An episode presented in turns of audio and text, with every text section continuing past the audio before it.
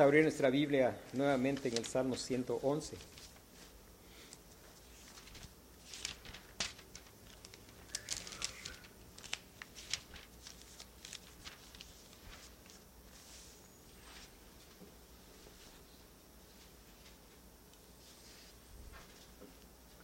Salmo número 111. Dice el Salmo, aleluya, alabaré a Jehová con todo el corazón, en la compañía y congregación de los rectos. Grandes son las obras de Jehová, buscadas de todos los que las quieren. Gloria y hermosura es su obra, y su justicia permanece para siempre ha hecho memorables sus maravillas. Clemente y misericordioso es Jehová, ha dado alimento a los que le temen, para siempre se acordará de su pacto. El poder de sus obras manifestó a su pueblo, dándole la heredad de las naciones.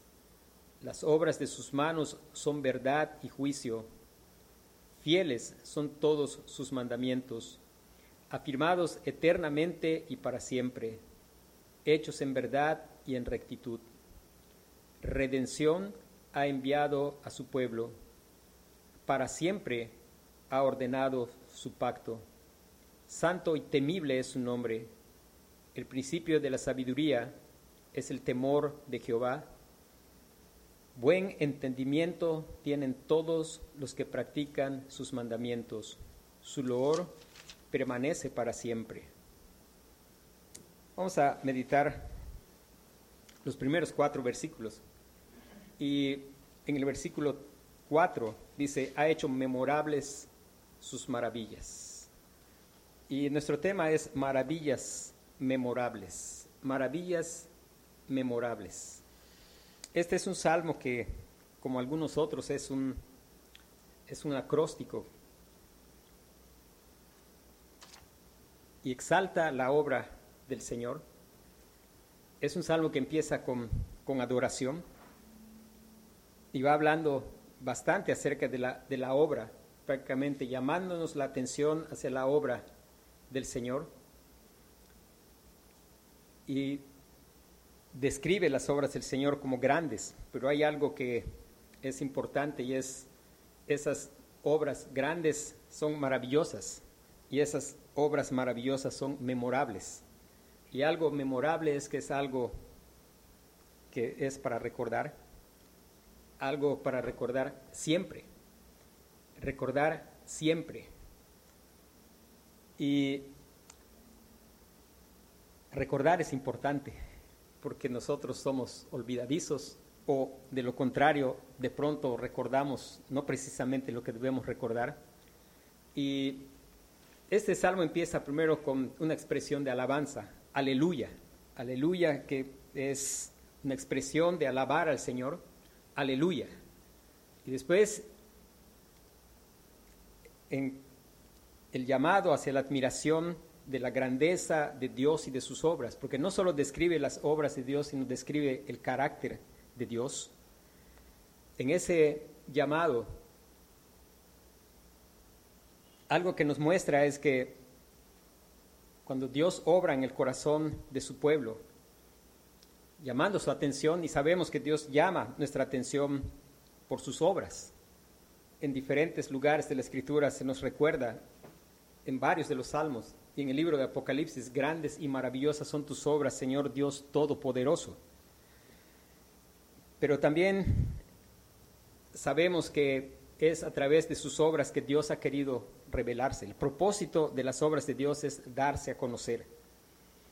Hermanos, el Señor no ha hecho nada de lo que hizo, como algunas personas quieren hacernos creer que Él hizo el mundo y a las personas porque Él se sentía a lo mejor aburrido o solo. Eso es mentira de toda falsedad. Dios hizo lo que hizo porque Él quiere manifestar su carácter. Sus obras manifiestan su carácter. Él hizo lo que hizo para revelarse. El Salmo 19 nos habla de la obra y las obras del Señor. y dice que los cielos cuentan la gloria de Dios y el firmamento anuncia la obra de sus manos. Y ese salmo nos va describiendo cómo Dios está hablando a través del libro de sus obras de creación y son grandes y son maravillosas. Algo que nosotros sabemos es que aún el día de hoy la creación de Dios nos impacta. Vamos a lugares donde es impresionante ver la manifestación de la sabiduría y el poder de Dios y eso que ya ha sido dañado por el pecado. Imagine cómo era antes de que el pecado hubiera entrado a este mundo. Y hermanos, una de las cosas que produce y nosotros debemos procurar no acostumbrarnos, clamar al Señor de recordar, porque el apóstol Pablo cita el Salmo 19 recordándonos que las cosas invisibles de Dios, su eterno poder y deidad se hacen claramente visibles desde la creación del mundo. A veces nosotros solemos salir y ya damos por sentado que el sol está allí y nos acostumbramos a que el sol está allí. Y nos acostumbramos a que de pronto pues está nublado y llueve. Y que el Señor nos ayude a no acostumbrarnos, sino a poder ver la obra de Dios en su creación, a poder pensar en la grandeza de Dios, que mirar en su creación nos mueva a la adoración el salmista empieza con adoración y dice aleluya, y después dice alabaré a Jehová con todo el corazón, en la compañía y congregación de los rectos. Y aquí está describiendo el culto. Hermanos, el, el culto que Dios nos permite son unas probaditas de lo que va a ser ese tiempo glorioso, eso que vio el apóstol Juan cuando vio una gran multitud de todo linaje, de toda lengua, de todo pueblo y nación que estaban adorando al Cordero en la compañía. Adorar, alabar al Señor con todo el corazón. Damos gracias a Dios porque Él ha empezado una obra en nuestros corazones. Él ha circuncidado nuestro corazón y Él está obrando y dándose a conocer a nosotros y nosotros tenemos una necesidad de clamar para que Él nos haga ser de un solo, de un solo corazón y poder adorarle con todo el corazón. El pastor Charles Spurgeon decía que es necesario que adoremos a Dios con todo el corazón porque imagínense si de por sí todo nuestro corazón no es gran cosa y si está dividido, pues no es digno, es una ofensa de que nuestro corazón, que no es la gran cosa, esté dividido para adorar al Señor. Y la verdad es que necesitamos clamar al Señor para que Él siga haciendo esa obra de afirmar, de unificar nuestro corazón, de hacernos de un solo corazón.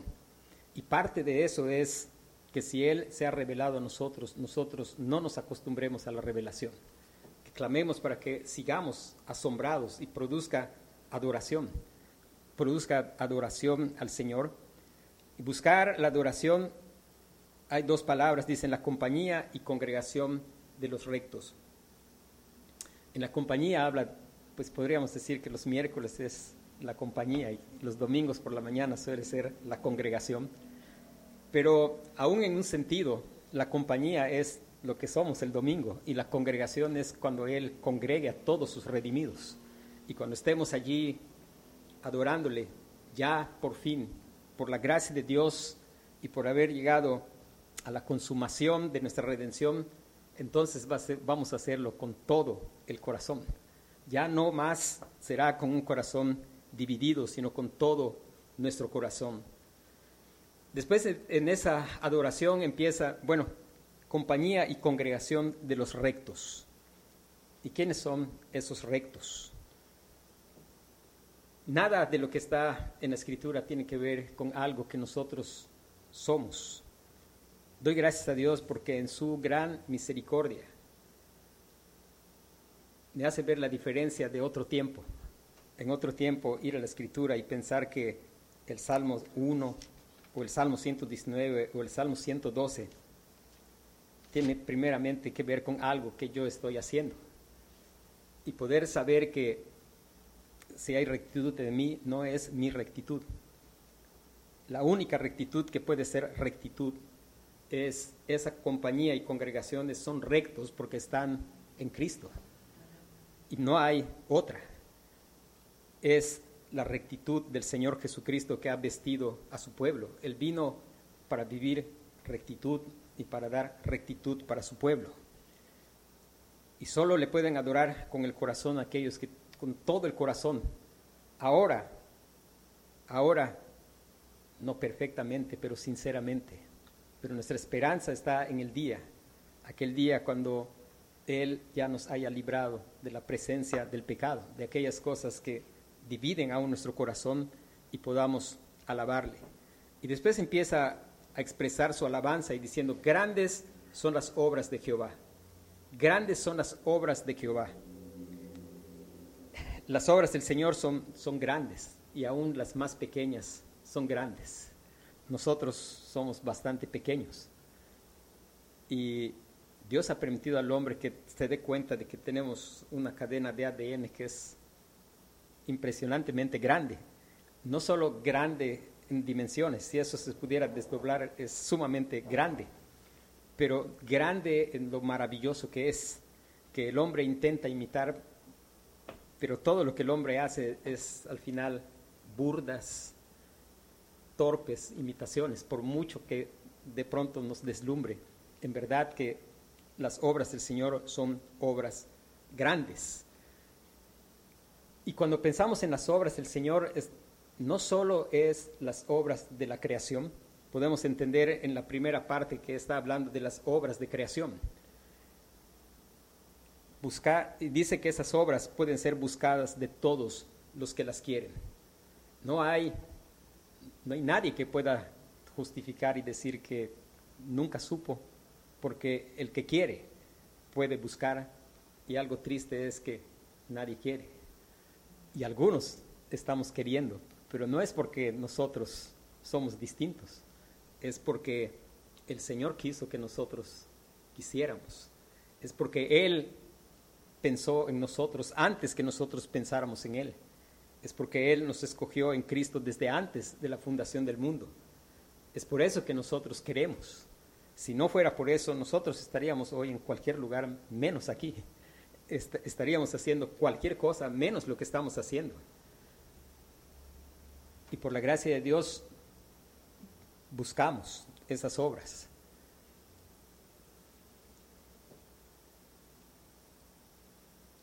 Esas obras, aunque son accesibles, pueden ser buscadas, exploradas, estudiadas, disfrutadas. Son suficientes para dejar al hombre sin excusa. Sin embargo, aún hay hombres que piensan que va a haber algún día alguna excusa.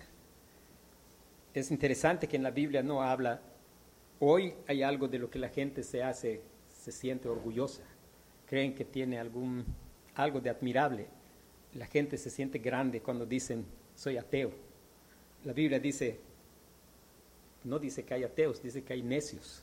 Dice el necio en su corazón no hay Dios, porque hay demasiadas obras grandes y maravillosas que están gritando por doquier. Hay Dios. Dice la Biblia, por toda la tierra salió su voz y hasta el extremo del mundo sus palabras. Hay una proclamación que puede entender el que habla maya, el que habla inglés, el que habla francés, cualquier idioma que hables, hay una proclamación que no importa cuál sea tu idioma, está gritando que Dios es, que sus, hablando de su eterno poder y su deidad. Después, el versículo 3 dice, gloria y hermosura es su obra. La idea es que habla primero de su creación y después de su obra de providencia. Cómo Dios está cuidando de su creación. Y hermanos, que Dios nos ayude a mirar siempre su providencia. A veces, pues nos acostumbramos a escuchar cómo habla la gente alrededor de nosotros y de pronto tuve suerte y de pronto estamos repitiendo que tuvimos suerte, cuando en realidad hay una obra que es gloriosa y hermosa y es la providencia del Señor, que todo lo ordena, que nada es un accidente, que sabemos por su gracia que no existe casualidad. Dios es la causa de todas las cosas, de aquellas que recibimos así con mucho entusiasmo y de aquellas que quizá pues, no nos entusiasman mucho, pero el Señor sabe que son todas para nuestro bien y nos la da, y Él está gobernando. Su gloria, gloria y hermosura es su obra.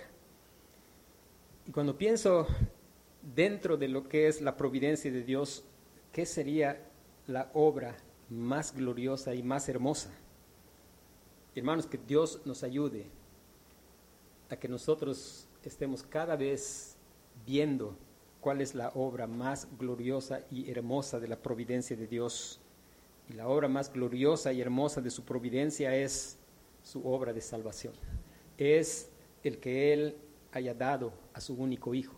Es el que Él se haya provisto de un cordero, de un cordero que derramara sangre para la remisión de nuestros pecados. Una persona me preguntaba el día de ayer, ingeniero, ¿y qué hubiera pasado si Cristo hubiera venido y no lo hubiéramos matado? Y, Él hubiera sanado a todos.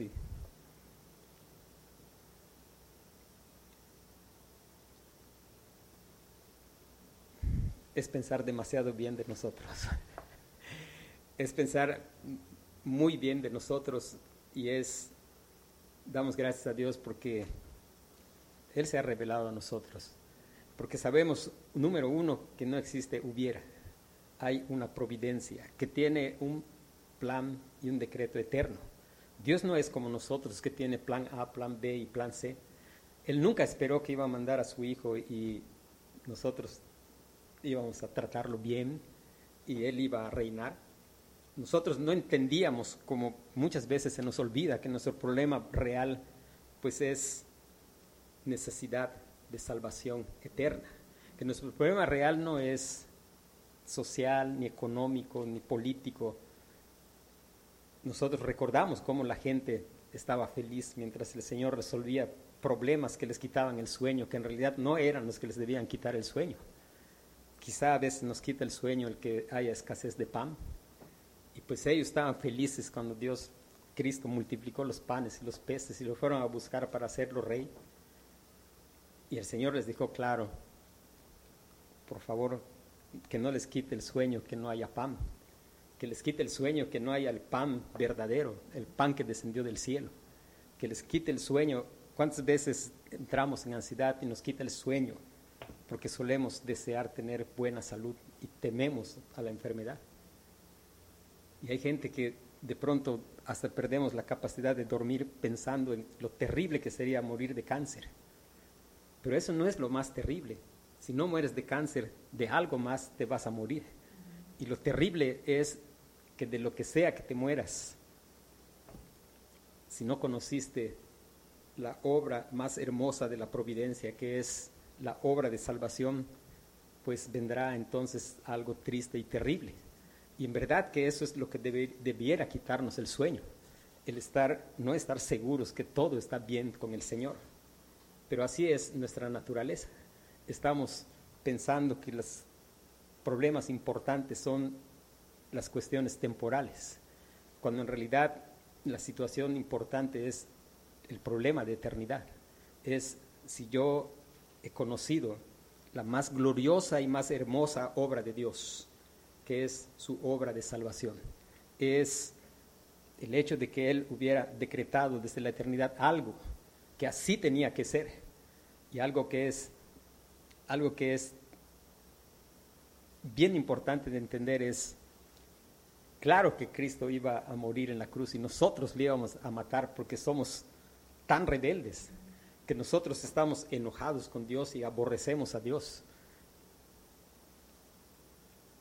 Y el Señor lo sabía así y el Señor había escrito con claridad, no hay remisión sin derramamiento de sangre, no hay remisión de pecados. No tenemos que perder el punto. Esta persona me decía, no, yo vi la película de Mel Gibson, dice, me la vi toda, de la pasión de Cristo. Y una de las cosas que no tenemos que perder de, de vista es que lo que los hombres hicimos a Cristo fue terrible, pero no somos salvos por lo que los hombres hicieron a Cristo por lo que hicimos a Cristo, no es eso lo que nos da salvación. Somos salvos por lo que el Padre hizo a Cristo. Somos salvos porque dice después de decir, gloria y hermosura es su obra y su justicia permanece para siempre. Su justicia no podía ser quebrantada. Ya había sido violada su justicia y requería un pago, una venganza para que su justicia permaneciera. Y ahí está la más gloriosa obra de la providencia de Dios, su obra de salvación.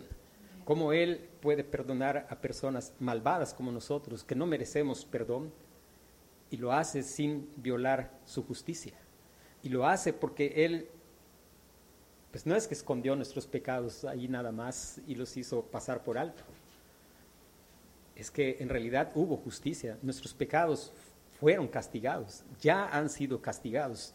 El pecado del pueblo del Señor ha sido castigado.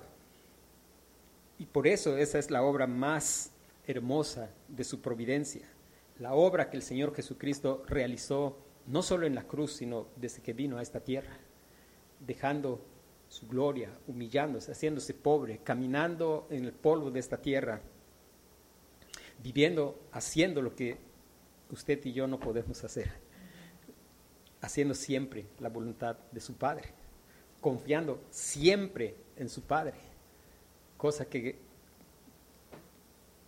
nosotros decimos, confiamos y que por su gracia hemos aprendido que en realidad nuestra confianza es como la de aquel hombre que dijo, creo, ayuda a mi incredulidad. Porque, hermanos, damos gracias a Dios, no por, sí por nuestra fe, porque es un regalo, un don de Dios, pero por la fe del Señor Jesucristo. Porque esa es la fe, por la fe de Cristo es que somos salvos, porque Él nunca dudó. Si Él hubiera dudado, hubiera pecado, porque todo lo que no procede de fe es pecado. Pero Él fue tentado en todo como nosotros. No hay tentación que usted pueda enfrentar que pueda decir que Dios, que Cristo no sabe. Él fue tentado en todo según nuestra semejanza, pero nunca, nunca pecó. ¿Por qué nunca pecó? Porque siempre confió en su Padre. Y porque Él nunca dudó, es que nosotros tenemos salvación. Esa, esa obra que se vio aquí en la tierra, de Cristo hecho carne, confiando siempre en su Padre. Siempre estuvo sobre él la sombra de la muerte. Desde que era pequeño, Herodes intentó matarlo. Y todo el tiempo estuvo la sombra de la muerte, pero la muerte no llegó hasta el día señalado por el Padre, hasta que él hizo lo que su pueblo no es capaz de hacer. Todos los días de su vida él glorificó a su Padre. Él cumplió la totalidad de la ley toda, la ceremonial sobre todo, cumplió con todos los requisitos de la ley y con un solo sacrificio hizo perfectos para siempre a los santificados. Hermanos, eso es la obra gloriosa y hermosa, la más hermosa obra. Y que el Señor nos ayude a mirarlo así. Que clamemos para que no dejemos de sorprendernos y nos haga alabanza, ver el sol, en lugar de quejarnos de qué caliente está el sol, que digamos aleluya que si llueve, alabemos al Señor. Pero sobre todas las cosas, hermano, que pensemos en la obra gloriosa y hermosa, la principal, que es la obra de nuestra salvación. Que esa obra en verdad cautive nuestro corazón. Que el Señor nos llegue a parecer tan precioso y no siga pasando lo que dice le vimos sin atractivo para que le deseemos. Y que en lugar de eso nos suceda lo que dice el salmista, eres el más hermoso de los hijos de los hombres. Que seamos cautivados de la belleza del Señor Jesucristo, de la belleza de su carácter, de su persona, de su obra, de su gran misericordia. Que podamos ser impresionados de cómo es que siendo yo perdonado, su justicia permanece para siempre, porque se hizo justicia. Se hizo justicia. Hermano, ningún pecado va a quedar sin castigo. Si tú eres del pueblo de Dios y has creído, pues nuestro pecado está clavado ya en la cruz. La sangre de Cristo nos limpia de todo pecado. Pero la Escritura dice que el que cree en el Hijo tiene la vida, pero el que rehúsa creer en el Hijo de Dios no verá la vida. La ira de Dios está sobre él. hermanos, recordar, pensar, clamar al Señor que nos haga ver en verdad lo que es el pecado, la magnitud del pecado, lo grave del pecado porque tristemente nos envuelve un mundo que juega con el pecado, que dice cosas que creen que es chiste acerca del pecado. y que Dios nos guarde de, pensar de esa manera o ser contagiados de esa manera. Que pensar en lo que el Padre hizo en la cruz a su Hijo fue por causa de mis pecados. Esa es la, la obra más gloriosa. Gloria y hermosura es su obra y su justicia permanece para siempre. Y después dice, ha hecho memorables sus maravillas. Ha hecho memorables sus maravillas. Hermanos, una de las cosas que es necesario es que nosotros tengamos recuerdos. Y tenemos recuerdos. Pero algo que es necesario es que el Señor nos revele que Él ha hecho memorables sus maravillas. Todas, todas sus obras, todas sus maravillas. Pero por sobre todas las cosas, esa obra de nuestra salvación. Hermano, que cuando pase el tiempo, cuando estemos en situaciones, cuando pasemos quizás situaciones difíciles o no difíciles, que Dios nos guarde de pensar que nuestras obras son memorables, que no nos pasemos haciendo memoria de nuestras obras, que cuando pensemos en nuestras obras, Dios nos haga recordar, si estás en Cristo, tu obra no tiene mérito, fue la gracia de Dios. Note cómo el apóstol Pablo hacía memoria y decía, pero decía, yo he hecho más que todos, pero no yo, sino la gracia de Dios conmigo. Note cómo el apóstol Pablo estaba haciendo memorables, memoria de sus obras, de su gran obra de salvación.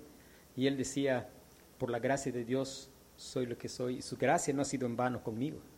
Note cómo Pablo decía, tenemos este tesoro en vasos de barro para que la excelencia del poder sea de Dios y no de nosotros. ¿Y qué estaba haciendo ahí? Haciendo memoria. Memorable es que es hecho para recordar. Hermanos, el Señor ha hecho sus obras para que las recordemos. No te concentres en pensar en tus obras, por buenas que sean. Si son buenas es porque estás en Cristo. Y recuerda que si no fuera por Cristo y su obra, ninguna buena obra nosotros tendríamos. Recuerda que es porque Él produce en nosotros el querer como el hacer por su buena voluntad. Recuerda que es porque su, espíritu nos da dirección, porque si no estaríamos haciendo exactamente lo mismo de siempre, pecar y nada más que pecar. No recuerdes las obras malas de otros contra ti. Si tú te pones a recordar eso, va a ser terrible, va a ser desastroso. Mira que las obras del Señor son grandes, maravillosas, gloriosas y en especial la obra de salvación es una obra gloriosa y hermosa. Y que Dios nos guarde de, de estar sumidos ahí pensando en cosas feas en lugar de pensar en la hermosura de la obra del Señor. En esas obras que son las que debemos recordar. Recordar, recordar las obras y que Dios nos guarde de olvidar. Es terrible cuando nosotros olvidamos el Salmo 78.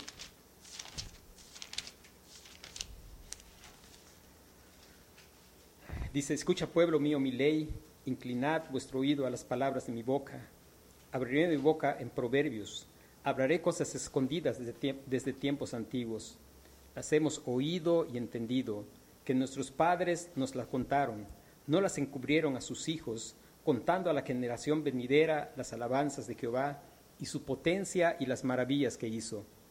Él estableció testimonio en Jacob y puso ley en Israel, la cual mandó a nuestros padres que la notificasen a sus hijos.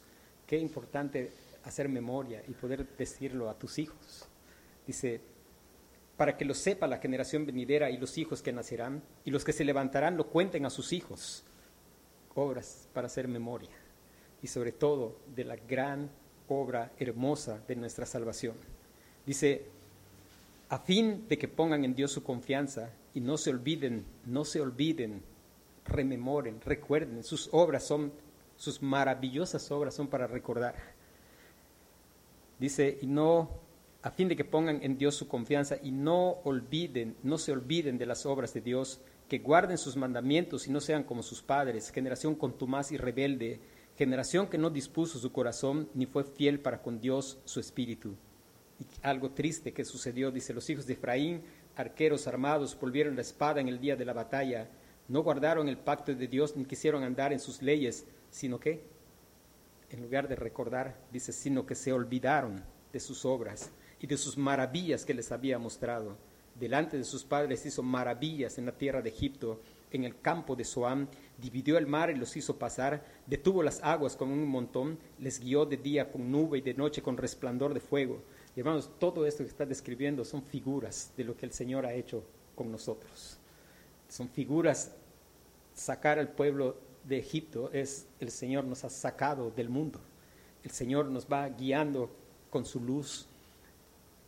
Y qué triste que estos hombres no quisieron y se olvidaron, se olvidaron. Y que Dios nos guarde de olvidarnos. Que Dios nos guarde de que estemos sumidos en recuerdos de nuestras obras o de las obras de otros, sino que estemos bien sumergidos en el recuerdo de las maravillas. Que no Dios nos guarde de que nos pase lo que le pasó a los hijos de Efraín que no guardaron el pacto de su Dios ni quisieron andar en su ley, sino que se olvidaron de sus obras y de sus maravillas que les había mostrado. Que no Dios nos guarde de olvidar la gran obra de nuestra salvación. Que seamos asombrados. La Biblia dice que hay más gozo en el cielo por un pecador que se arrepiente. Y de pronto pareciera que la gente está esperando que se pare el paralítico. Y entonces se emociona. Pero si alguien cree en el Señor, pues pasa sin mucha emoción. Hermano, es más grande la obra de salvar eternamente a un pecador que levantar a un paralítico de su silla de rueda. Y aun si lo levanta el Señor de su silla de rueda, un día se va a morir y si no tuvo a Cristo en su corazón, pues si no tuvo su fe en el Señor Jesucristo, esa obra, si no conoció esa obra maravillosa de salvación, pues será una tragedia. Dice, ha hecho memorables sus maravillas y cerramos pensando, ¿por qué es todo eso? Y empieza a hablarnos de su persona. Clemente y misericordioso es Jehová.